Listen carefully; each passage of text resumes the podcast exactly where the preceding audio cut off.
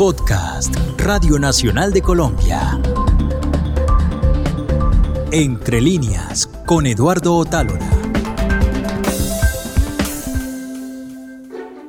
Empezamos el tercer episodio de la serie dedicada a la vida y obra de Tomás González, uno de los autores colombianos que más admiro. En los capítulos anteriores hablamos sobre su infancia y juventud en Envigado, junto al maestro Fernando González, su tío. Luego nos contó de sus años en la universidad, de cómo empezó a escribir y de su viaje a Estados Unidos buscando las condiciones para poder dedicar el máximo de tiempo posible a la escritura. Después indagamos acerca de esos intríngulis que tiene el oficio de escritor, ese trabajo que está detrás de cada página para que logre llegar a su mejor versión. Ahora nos concentramos en algo que me parece fascinante. ¿Qué leen los escritores? ¿Cuál es su relación con los libros? Para hablar de este tema preparé una serie de preguntas puntuales. Empecemos pues esta especie de juego. Yo pregunto y Tomás responde lo que primero se le venga a la mente.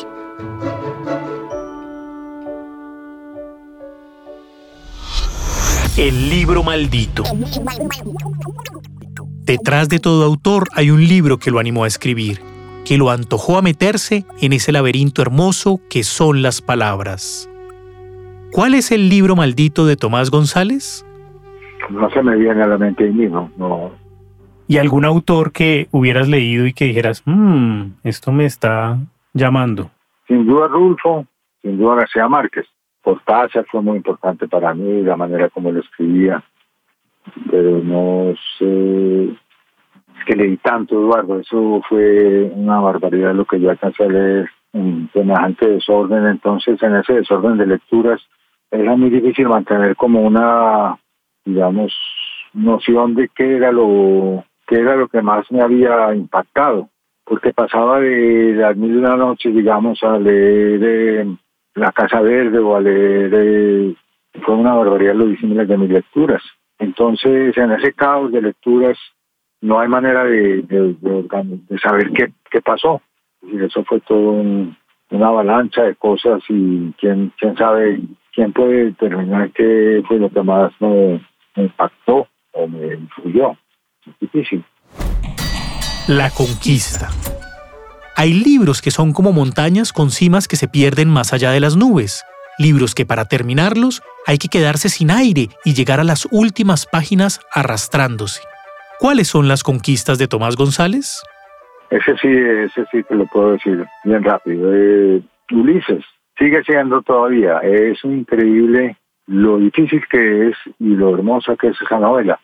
Le bregué mucho tiempo, al fin me, me, derrotó, pues no, no hubo conquista, pero sigo leyéndola, de vez en cuando la miro y la leo como poesía, agarro algunos párrafos y me divierto mucho leyéndola, pero así pues eh, entender o conquistar esa novela no, no creo.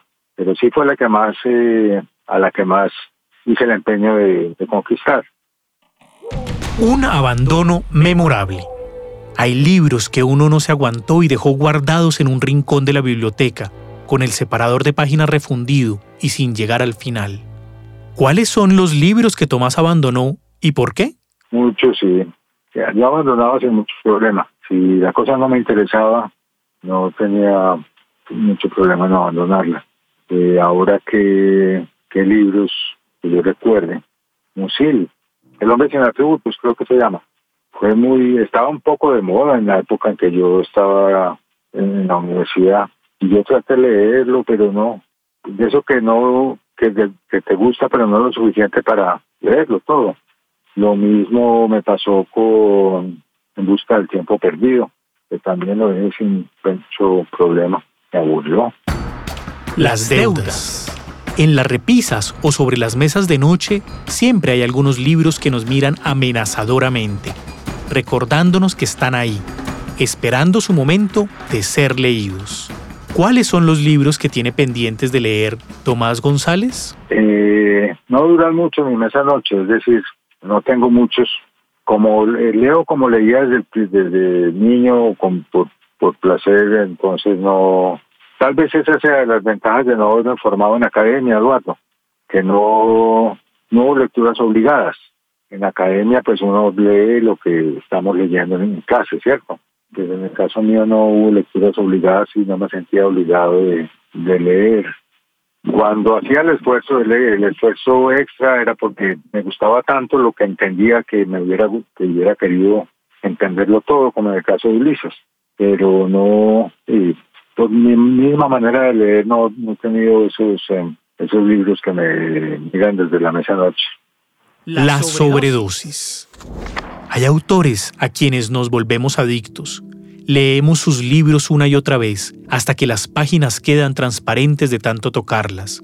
Esas son nuestras sobredosis. ¿Cuál es el autor al que Tomás se confiesa adicto? Joseph Conrad, yo creo. Era y todavía no lo leo y quisiera que hubiera escrito más, para, más para leer de Me gusta muchísimo. Y lo releo, no me cansa. Ese de sobredosis, sin Un consejo. Es odioso pedir consejos a los autores, pero ¿qué pasa si le pedimos que se aconseje a sí mismo, a quien era en el pasado y a quien será en el futuro? ¿Qué le aconsejaría el Tomás de hoy en día al joven Tomás, de 12 años, que vivía en Envigado y que estaba junto al maestro Fernando González? Mira que no, no, encuentro que pudiera aconsejarle. Eh, yo me imagino, trato de imaginarme si yo me encontrara con, conmigo mismo de 12 años, no sé, tal vez que no tratara de no tomarse las cosas tan, tan pecho, tratara de no, sí, de ver que el mundo es mucho menos serio de lo que, de lo que él piensa, que el mundo es mucho más elástico, digamos, o más, em, y más espacioso por eso mismo que lo que este muchacho pensaba. Dándole la vuelta a la pregunta anterior, ¿qué le aconsejaría el Tomás de ahora al del futuro? Eh, no sé, pues es que el futuro mío ya es ya casi que lo mismo, fíjate. No tomarme las vainas muy en serio, darme cuenta de que esto es en gran parte imaginario, de que los mismos infiernos son no son tan reales, sino producto de la imaginación, estar más contento, estar más contento con, con el modo poco firme como eh, está constituida la realidad. Uno empieza a sufrir cuando le, cuando permite que la realidad se le ponga muy rígida, eh, pero la realidad no, es rígida para nada, esto es fluido eh, y el sufrimiento mueve de toda esta fluidez. Entonces yo me aconsejaría eso mismo, estar, ser consecuente con eso que pienso de, que si uno deja que las cosas fluyan y no se aferra, va a sufrir muchísimo, muchísimo menos. Tomás, ¿quieres decirnos algo más, compartirnos algo más? Pues, Eduardo, no, yo creo que ya hablamos bastante. Eh, fue un placer hablar contigo y lo disfruta mucho.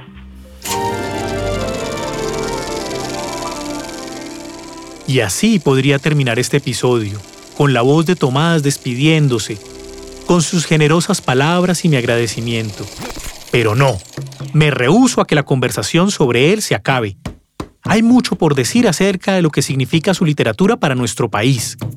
Por eso contacté a algunos conocedores de su obra y les pedí que nos compartieran sus apreciaciones sobre él y también que nos leyeran sus fragmentos favoritos de todo lo que ha escrito Tomás González. Carolina López, editora de Alfaguara en Colombia y una de las personas que con más cuidado ha leído la obra de Tomás González, pues durante muchos años lo editó. Bueno, lo que más me ha mm, como impactado a mí o, marcado después de las lecturas de Tomás González es que tal vez por su inmensa sensibilidad parece como, como si estuviera mm, mucho más cerca de las cosas y y de, las experiencias y, del mundo. Y en ese sentido como que pudiera mm, encontrar la belleza y el horror como más eh, nato de cada cosa y, mirarlo a los ojos directamente para luego describirlo en unas palabras que sin mayor eh, grandilocuencia logran como remover en uno algo en el interior como si como si él estuviera revelando algún misterio que siempre hubiera estado allí y uno no hubiera sido capaz de entender del todo. Sí, tal vez es, es eso.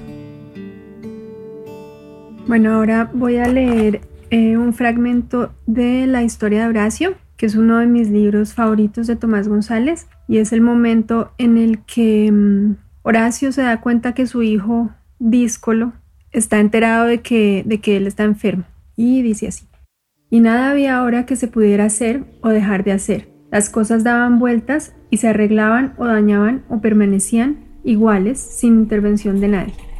Jerónimo, por ejemplo, seguía siendo el mismo salvaje de siempre y le decía cosas a Margarita y a las niñas que hubieran dejado coloradas de por vida a otras menos curtidas.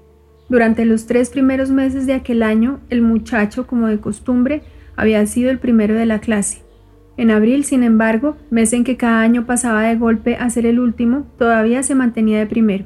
Y ya estaban a finales de agosto y seguía de primero, cinco en todo, y no llegaban quejas graves de conducta. Jerónimo no había amenazado con apuñalar con el lápiz a ningún profesor, ni se había orinado en los útiles de algún condiscípulo a quien tuviera por lambón. Todo aquello a Horacio le resultaba sospechoso, por supuesto. En varias ocasiones había sentido en la espalda la mirada del muchacho, y cuando volteaba la cabeza veía a Jerónimo mirando fijamente, sí, pero hacia otro lado. A los niños solo se les había dicho que Horacio estaba enfermo y que debían evitarle disgustos. Más no sabían pero la pipa de oxígeno estaba en el armario de Margarita, y si Horacio la había descubierto con seguridad, también Jerónimo la había visto. Un día Horacio leía la noticia de Luz Mayra, la niña que se cayó al pozo y que cuando la lograron sacar diez días después ya agonizaba, y sintió las voces de Margarita y Jerónimo en uno de los cuartos de arriba. Conversaban con calma, cosa que Jerónimo no hacía jamás. A menudo ella le aconsejaba, pero hable Jerónimo Guillermo, Hable como un ser humano normal, no tiene por qué gritar. Y él respondía, ¿y quién dijo que yo era normal? A ver, no, si yo soy más anormal que una vaca de tres chochas. Y el murmullo de sus voces retumbó con violencia en los oídos de Horacio. Subió las escaleras sin hacer ruido y cuando pasó frente al cuarto vio a Jerónimo llorando, abrazado a Margarita, quien al parecer también lloraba. Nunca supo si se habían dado cuenta de que él los había visto. Entró al baño y tosió e hizo ruidos para que la espantosa escena que acababa de ver se deshiciera. Y mientras miraba sin ver el espumaje que el chorro de orines levantaba en las aguas del inodoro, pensó que no era del corazón que se iba a morir, sino de miedo o de tristeza. Se escuchó afuera un cuchicheo rápido y resonaron luego los trancos de Jerónimo, que bajaban las escaleras de tres en tres como los de una mula despeñándose. Miguel Diago, director de teatro, profesor universitario y lector perdidamente enamorado de la obra de Tomás González. Por eso su trabajo de grado de maestría consistirá en analizarla. Para mí entrar en el universo de Tomás González es entrar en un mundo de desesperanza, de desasosiego, de causas perdidas, de proyectos inacabados sus personajes parecen sobrevivientes con las cicatrices al aire de batallas personales previas y siempre están buscando reconstruirse o evadirse o, encontrar un nuevo sentido a sus vidas, pero inevitablemente se enfrentan ante una espesa duda, una espesa incertidumbre y por lo tanto se quedan ¿no? en este sopor y en esta casi que contemplación y todas sus acciones los van conduciendo hacia una especie de círculo vicioso donde nada cambia, donde nada ocurre, pero a la vez todo pasa. Es un universo plagado de acciones, pero que nos llevan como al mismo lugar y que nos transmiten una sensación de angustia y de frustración casi que dolorosa. Es como una constante pérdida. Es como si poco a poco todos los sentidos se fueran agudizando para apagarse finalmente. Eh, los fenómenos naturales, los lazos familiares, los vínculos eh, entre parejas, entre amigos, eh, se van tensando como hilos cada vez más fuertes y van apretando como la materia de sus propios sueños, de sus propios anhelos, hasta causarles dolor, hasta causarles lágrimas o hasta causarles un profundo silencio.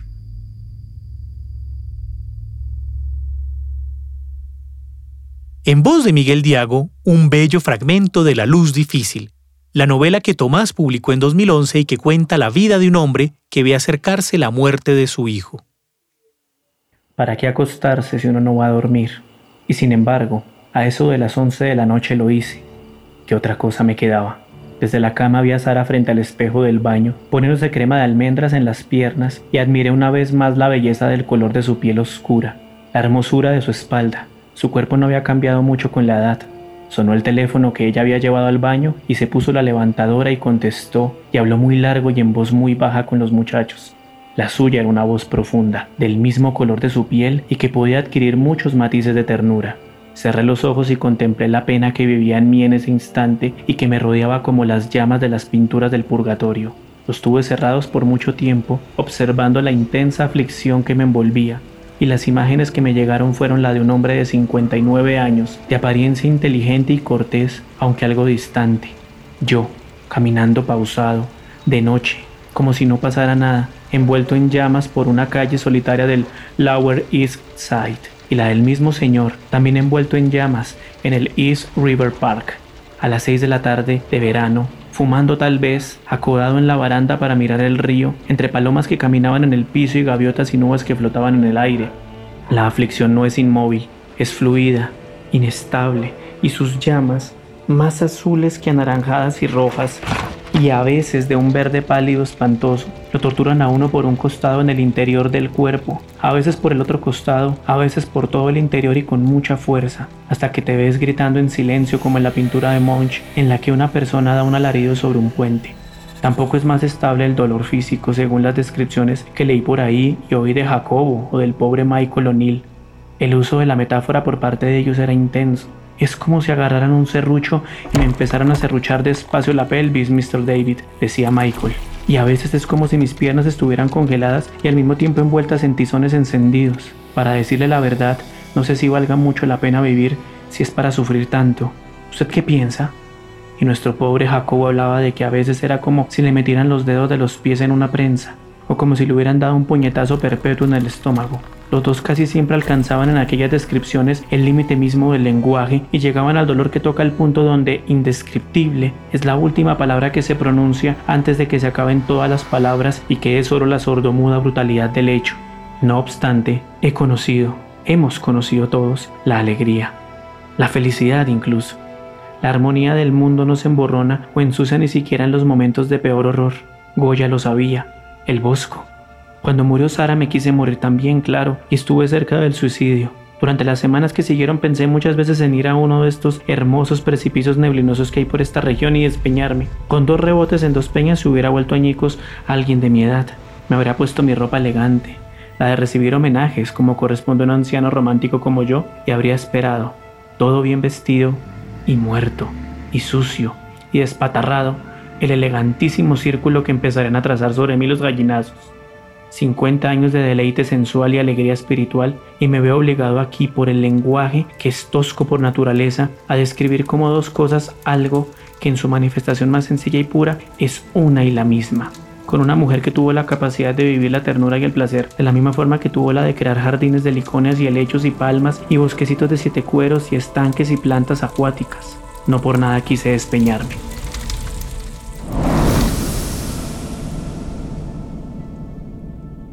Coleya Bungart, escritora, periodista y fundadora de Diario de Paz Colombia, donde, entre muchas otras tareas, modera el Club de Lectura Virtual, que reúne a más de 7.000 personas alrededor del mundo.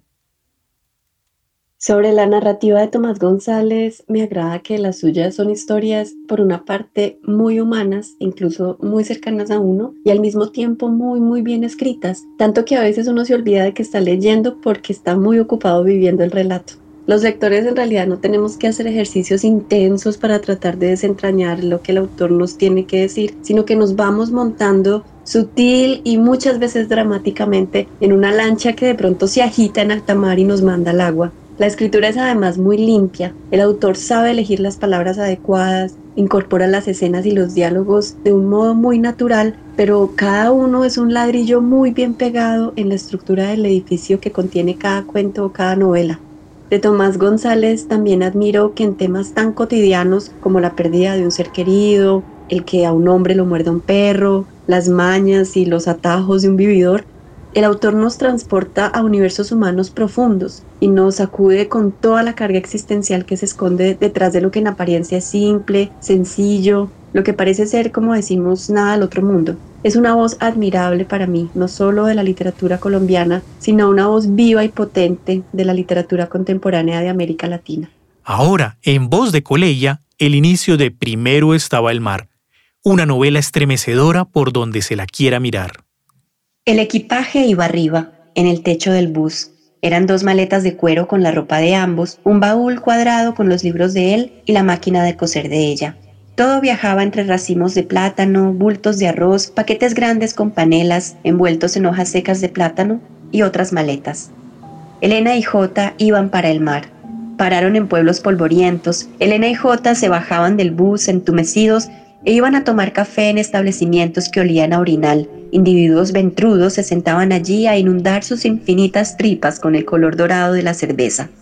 Pararon en estaciones de servicio desapacibles y sucias, en cuyos rincones había filtros desechados y latas de aceite vacías. El bus echaba gasolina y tomaba la carretera de nuevo. Durante el día recogía gente que entraba cargando gallinas aturdidas, por la noche, individuos manivacíos se subían en sitios despoblados y oscuros y se bajaban 20 o 30 kilómetros más allá en sitios también despoblados y oscuros. Eran silenciosos, llevaban machete en la cintura y un sombrero sucio y viejo en la cabeza. Cuando el bus llegó al puerto, el mar no apareció magnífico y azul. Aquel era un puerto sobre una bahía que más parecía un canal, y aquel canal era sucio, medía tres kilómetros y desembocaba en el mar. A las 4 de la tarde el bus entró a la plaza. No se veía el agua por ninguna parte, aunque se sentía el olor del salitre mezclado con el hedor de aguas negras. En el centro de la plaza había unos almendros grandes, sobrevolados por miríadas de golondrinas. Alrededor de los árboles, sentada en los espaldares de las bancas, había gente conversando. Las bancas eran de granito y parecían erosionadas por debajo. En los kioscos, bajo los árboles, se vendían jugos de frutas. Papayas abiertas, rodeadas de moscas, mostraban vientres repletos de semillas. Frascos grandes contenían la carne de los mangos partida en cuadritos, lista para ser puesta en las licuadoras. Rodeando el marco central de la plaza estaban los jeeps. Los había nuevos, pero en su mayoría eran harapientos Willys a medio comer por el salitre, así como los desvencijados Gas o Carpati. Los nuevos tenían cabinas metálicas y podían ostentar ventiladores de aspas plásticas, rojas o azules sobre el tablero. Los otros llevaban un santo sucio y descolorido al lado del timón y encima de todo una carpa remendada y también descolorida. Las calles del parque, polvorientas ahora, se pondrían pantanosas cuando llegaran las lluvias. Había mucho tráfico, vehículos agobiados de bultos entraban a la plaza, jeeps arracimados de gente salían de la plaza, Entraban buses pintados de colores intensos que llevaban en el techo manotadas de gallinas vivas, multicolores baúles de lata y racimos de plátano. Las edificaciones de la plaza, en su mayoría graneros y cantinas, eran cuadradas, de cemento y ladrillo, con techos de teja de zinc o de fibrocemento.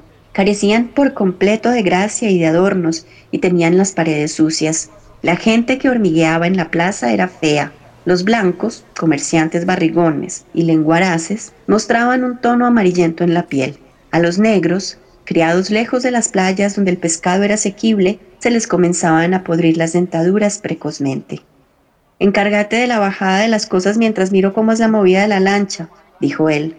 Listo, dijo Elena. Pilas con lo de nosotros, hermano, le gritó al ayudante. La máquina de coser único mueble que conservaba de su primer matrimonio, había viajado casi 20 horas en el techo del bus. La caja de madera que contenía el mecanismo estaba protegida por cartones asegurados con cinta adhesiva y piola. Las patas y el pedal venían desnudos. Todo se fue a tierra sordamente.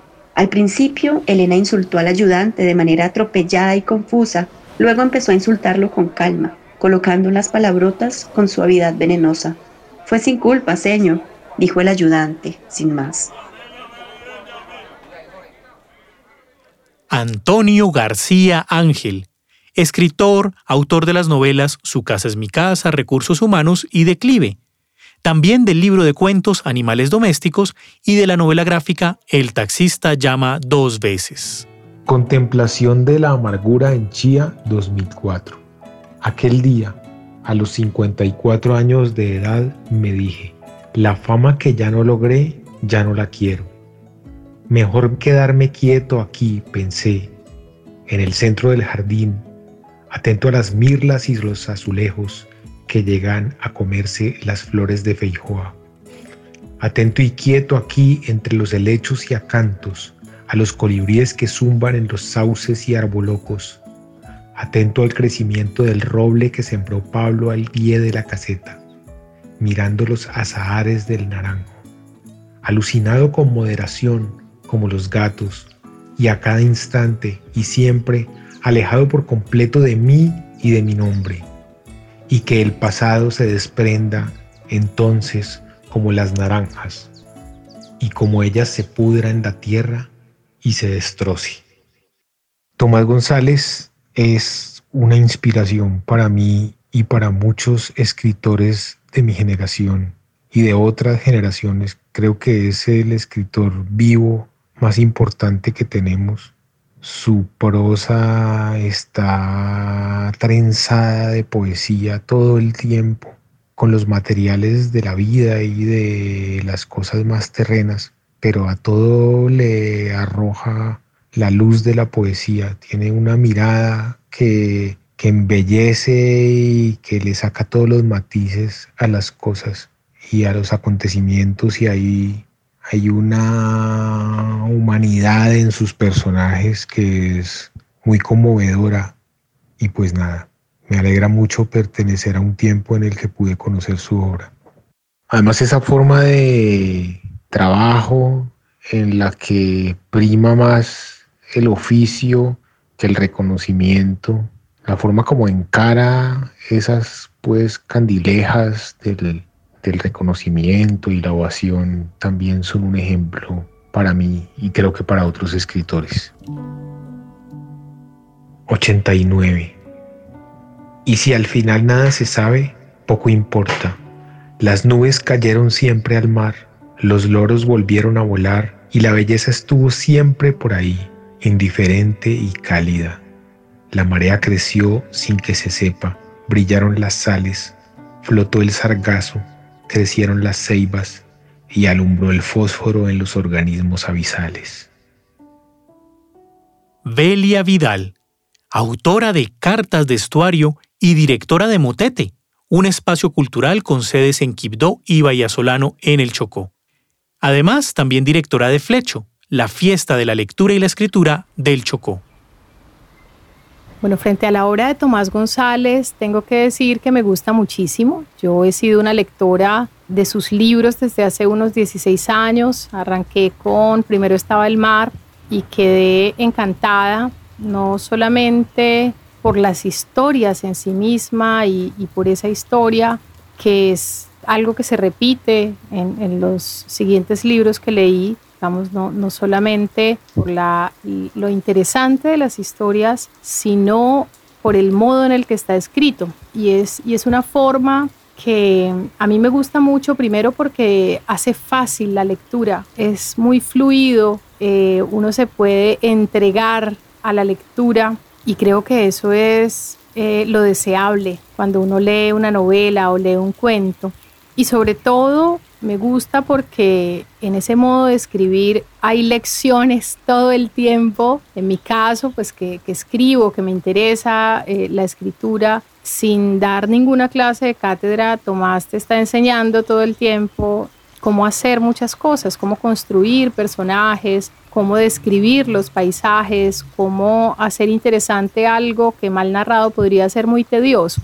En particular me quiero referir a El fin del Océano Pacífico porque pues es un libro que ocurre aquí en mi pueblo, en Vallasolano, donde estoy ahora y que además me parece muy oportuno porque empezó a llover en este instante, empezó a caer la lluvia, que es algo a lo que Tomás hace bastante alusión en el fin del Océano Pacífico. yo tenía un poco de temor porque siempre soy crítica con el modo en el que eh, las personas de fuera o los autores que no han nacido aquí, eh, que no son afro, que no conocen este territorio suficiente, lo narran porque hay un riesgo muy alto en cometer errores o en narrar desde los lugares comunes o los estereotipos o en no cuidar eh, adecuadamente, pues como el, lugar de enunciación. Y yo creo que Tomás lo hace de una forma magistral. Ignacio, el protagonista, sabe muy bien el lugar que tiene con relación a, esta tierra y aún así hace unas descripciones justas,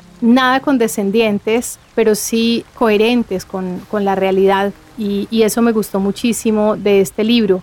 Fue como ver en un espejo eh, esta tierra que es tan mía, narrada por otro de una manera justa, con justicia, pienso yo y eso, eso me gustó bastante, pues aparte de, de, poder ver ahí el paisaje, este paisaje que tanto amo, que es el paisaje del Pacífico y en particular de Bahía Solano.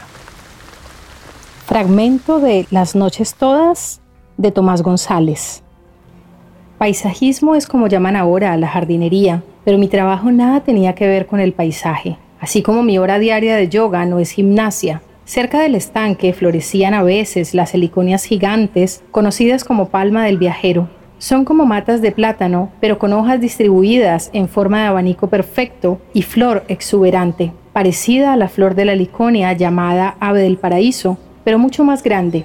Es la heliconia ravenala, que parecería haber sido creada para adornar las reuniones de Gautama Buda y sus discípulos hace más de 2500 años. Igual de sagradas y profanas, pienso yo, son las flores consideradas modestas. Un ramo de margaritas es suficiente para comunicar el amor del amante, por profundo, apasionado o laberíntico que este amor sea, y los místicos expresarían con ellas y con toda elocuencia su amor por Dios. Pilar Quintana escritora, autora de las novelas Cosquillas en la lengua, coleccionistas de polvos raros, Conspiración iguana, La perra, obra que ha sido traducida a 15 idiomas y que fue finalista de los National Book Awards en Estados Unidos, y también es autora de Los Abismos, la novela ganadora del Premio Alfaguara en 2021. Leí por primera vez a Tomás a principios de los 2000 en una época en la que se hablaba de literatura urbana y se pensaba que ese era un nuevo género dominante. Y me sorprendió muchísimo porque no solo él no hacía eh, esta tal llamada literatura urbana, sino que unas, unas narraciones que ocurrían en el campo y donde la naturaleza tenía una presencia muy fuerte e imponente. Para mí, Tomás ha sido un gran maestro en la construcción de atmósferas y de descripciones y en el ojo que él tiene para narrar la naturaleza. Escuchemos en la voz de Pilar Quintana el inicio de Temporal, la novela que Tomás González publicó en 2013 y que para muchos es una de sus mejores obras. Sábado 4 a.m. Mario acomodó con rabia, pero con cuidado, los dos remos en la lancha y fue a la casa del padre por los bidones de gasolina. Ya Javier había traído los enfriadores con el hielo y las garrafas de agua, y estaría ahora en su casa hirviendo los huevos del desayuno y colando el café para los termos. Mario había nacido dos horas después que Javier, y deseaba con frecuencia no haber nacido nunca. La lancha, de 10 metros de largo, era de color azul cielo, en fibra de vidrio, y sobre una de sus bancas había una lámpara, Coleman encendida. A pesar del frío de la hora, Mario iba sin camisa. El calor del rencor hacia su padre le bastaba. De haberse interesado por ellas, habría admirado la red de estrellas que cubría la bóveda celeste.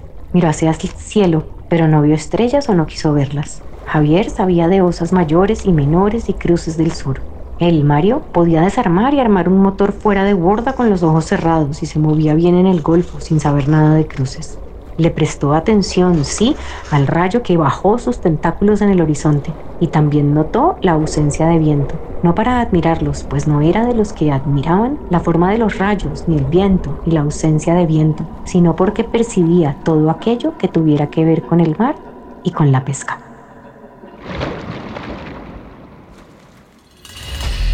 Entre líneas es un podcast de Eduardo Talora Marulanda con la producción de Daniel Acevedo para Radio Nacional de Colombia.